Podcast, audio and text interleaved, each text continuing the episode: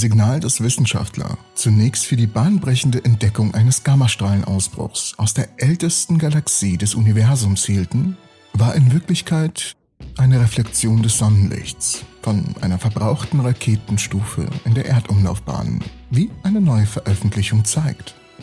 Zu diesem enttäuschenden Ergebnis kommt ein Team polnischer Wissenschaftler nach einer Diskussion mehrerer Teams über den Ursprung der zufälligen Sichtung durch eines der Keck-Zwillingsteleskope auf Hawaii im Jahr 2017.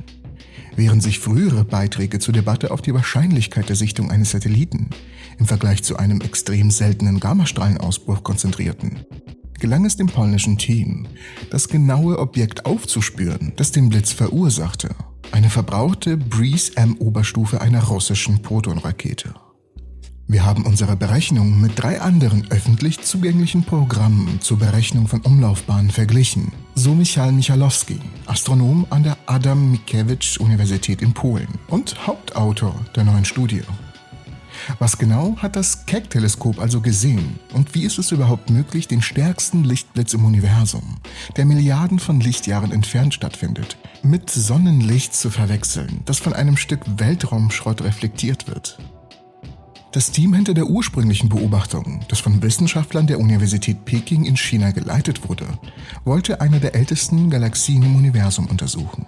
Die Galaxie mit der Bezeichnung GNZ11 ist mehr als 13 Milliarden Lichtjahre von der Erde entfernt.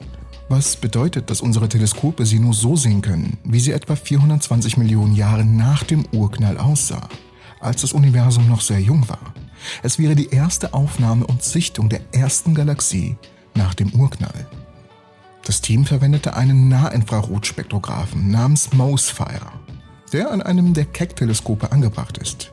Der Spektrograph nimmt keine Bilder auf, sondern misst die Helligkeit eines Himmelobjekts bei bestimmten Wellenlängen des Lichts. Das Team nahm drei Minuten lang Messungen von GNZ11 auf, als die Galaxie plötzlich aufleuchtete. Innerhalb der nächsten drei Minuten war das Signal jedoch wieder normal.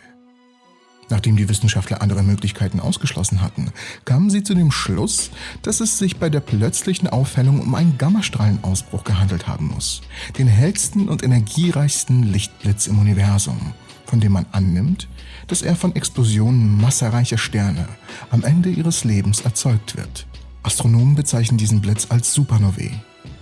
Gammastrahlenausbrüche, die nur wenige Sekunden dauern, überstrahlen kurzzeitig alles andere im umgebenden Kosmos.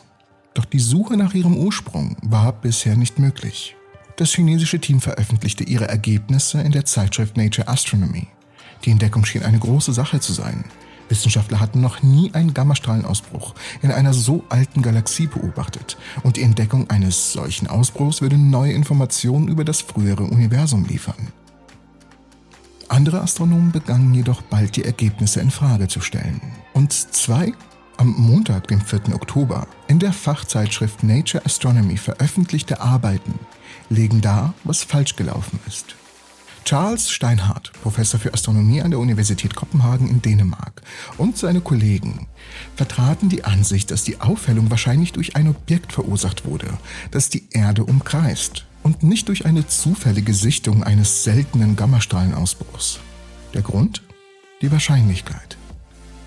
Die Wahrscheinlichkeit, einen Gammastrahlausbruch wie diesen zu sehen, ist unglaublich gering. Etwa eine zu 10 Milliarden, so Steinhardt. Astronomen schätzen, dass, obwohl Satelliten etwa einen Gammastrahlenausbruch pro Tag entdecken, etwa 500 im gleichen Zeitraum auftreten. In den meisten Fällen haben die Wissenschaftler jedoch keine Ahnung, aus welchen Galaxien diese Ausbrüche stammen. Die großen Gammastrahlenteleskope, mit denen wir Gammastrahlen aufspüren, sagen uns nur, dass ein Ausbruch stattfindet und geben uns die ungefähre Himmelsregion an, in der das dann passiert ist, sagte Steinhardt. Wenn man die genaue Galaxie wissen will, aus dem der Gammastrahlausbruch kommt, müsste man ein optisches Teleskop unglaublich schnell auf diese Region richten, um den Blitz zu erfassen und seine Quelle zu finden. Dafür hat man aber nur maximal 100 Sekunden Zeit. Ein Gammastrahlausbruch in der ältesten bekannten Galaxie während einer zufälligen Bildgebung zu erwischen, schien ein bisschen zu viel des Guten. Steinhardt und seine Kollegen suchten daher nach anderen Erklärungen, einschließlich derer, die das chinesische Team ausgeschlossen hatte. Die Wissenschaftler durchforsteten die Mosfire-Archive und fanden Dutzende ähnliche Vorkommnisse bei anderen Beobachtungen. Als wir uns das Signal der Aufhellung ansahen, sah es tatsächlich nicht wie eine der 10.000 zuvor entdeckten Gammastrahlenausbrüche aus, so Steinhardt. Es sah eher wie ein typischer Stern aus, zum Beispiel unsere Sonne. Demnach könnte das alles einschließen, was Sonnenlicht reflektiert. In der Originalarbeit behauptet das chinesische Team, dass eine Reflexion von einem Satelliten die Aufhellung nicht verursacht haben kann. Die Wissenschaftler schrieben, dass sie die verfügbaren Bahndaten bekannter Satelliten und Trümmerteile überprüft und kein Objekt gefunden hatten, dessen Flugbahn zu der Sichtung gepasst hätte. Die Astronomen schrieben auch, dass es äußerst unwahrscheinlich sei, dass ein Satellit oder ein Trümmerteil derartige Beobachtungen stören könnte. Aber die Ergebnisse von Steinhardt und seinen Kollegen geben eine günstigere Wahrscheinlichkeit für solch einen Fall an, etwa 1 zu 10.000.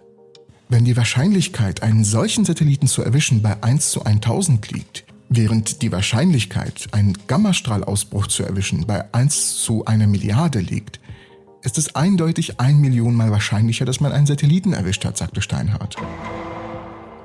Bei der Spektroskopie ist es sehr schwierig, das zu erkennen, sagt Michalowski. Der Spektrograph nimmt das Licht durch einen sehr schmalen Spalt auf. Michalowski und sein Team, angeregt durch Steinhardts Schätzungen, haben die tatsächliche Quelle der Aufhellung auswendig gemacht, indem sie die öffentliche zugängliche Spacetrack-Datenbank von Objekten in der Umlaufbahn durchsuchten.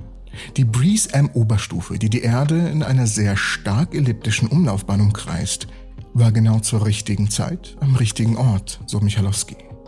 Interessanterweise hatte das chinesische Team diese Raketenstufe ursprünglich aufgrund von Berechnungen mit dem webbasierten astronomischen Rechner Kalski ausgeschlossen. Michalowski ist jedoch überzeugt, dass ihre Berechnungen falsch waren. Es ist schwer zu sagen, warum die ursprüngliche Berechnung abwich, sagte er. Die Software, die das Team verwendet hat, ist jetzt nicht mehr verfügbar, so dass es unmöglich ist, das zu reproduzieren. Unsere Berechnungen stimmen mit vier anderen überein so dass wir ziemlich sicher sind, dass wir richtig liegen. Das Rätsel wirft ein Licht auf ein wachsendes Problem in der Astronomie.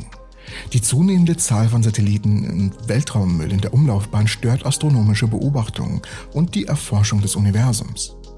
Eine aktuelle Studie schätzt, dass bis zu 40 Prozent der astronomischen Beobachtungen um Großfeldteleskopen zunichte gemacht werden könnten, wenn SpaceX alle der derzeit geplanten 12.000 Satelliten seiner Starlink-Konstellation in Betrieb nimmt. Die Lösung, so Michalowski, ist nicht einfach. Es gibt jetzt schon zahllose Beispiele dafür, dass Satellitenbilder zu Problemen führen, verursacht durch Weltraummüll, und dass es immer noch schlimmer werden wird. Die einzige Lösung besteht darin, diese Satelliten zu beobachten und ihre Umlaufbahn genauer zu bestimmen, damit wir einen sehr präzisen Katalog erstellen können, der uns dabei hilft, festzustellen, ob etwas tatsächlich ein astronomisches Ergebnis oder ein vorbeiziehender Satellit war. Und ich bedanke mich wie immer fürs Zuschauen. Ich würde euch gern um einen Gefallen bitten. Denn leider ging die Folge gestern sehr unter. YouTube scheint sie wohl nicht empfehlen zu wollen, aber ich tu's. Denn ich habe sehr viel Arbeit in die Episode gesteckt und ich hoffe, sie gefällt euch. Falls ihr sie noch nicht gesehen habt. Es geht nämlich um Teilchendetektoren. Einige davon könnt ihr sogar selbst zu Hause nachbauen. Unbedingt anschauen.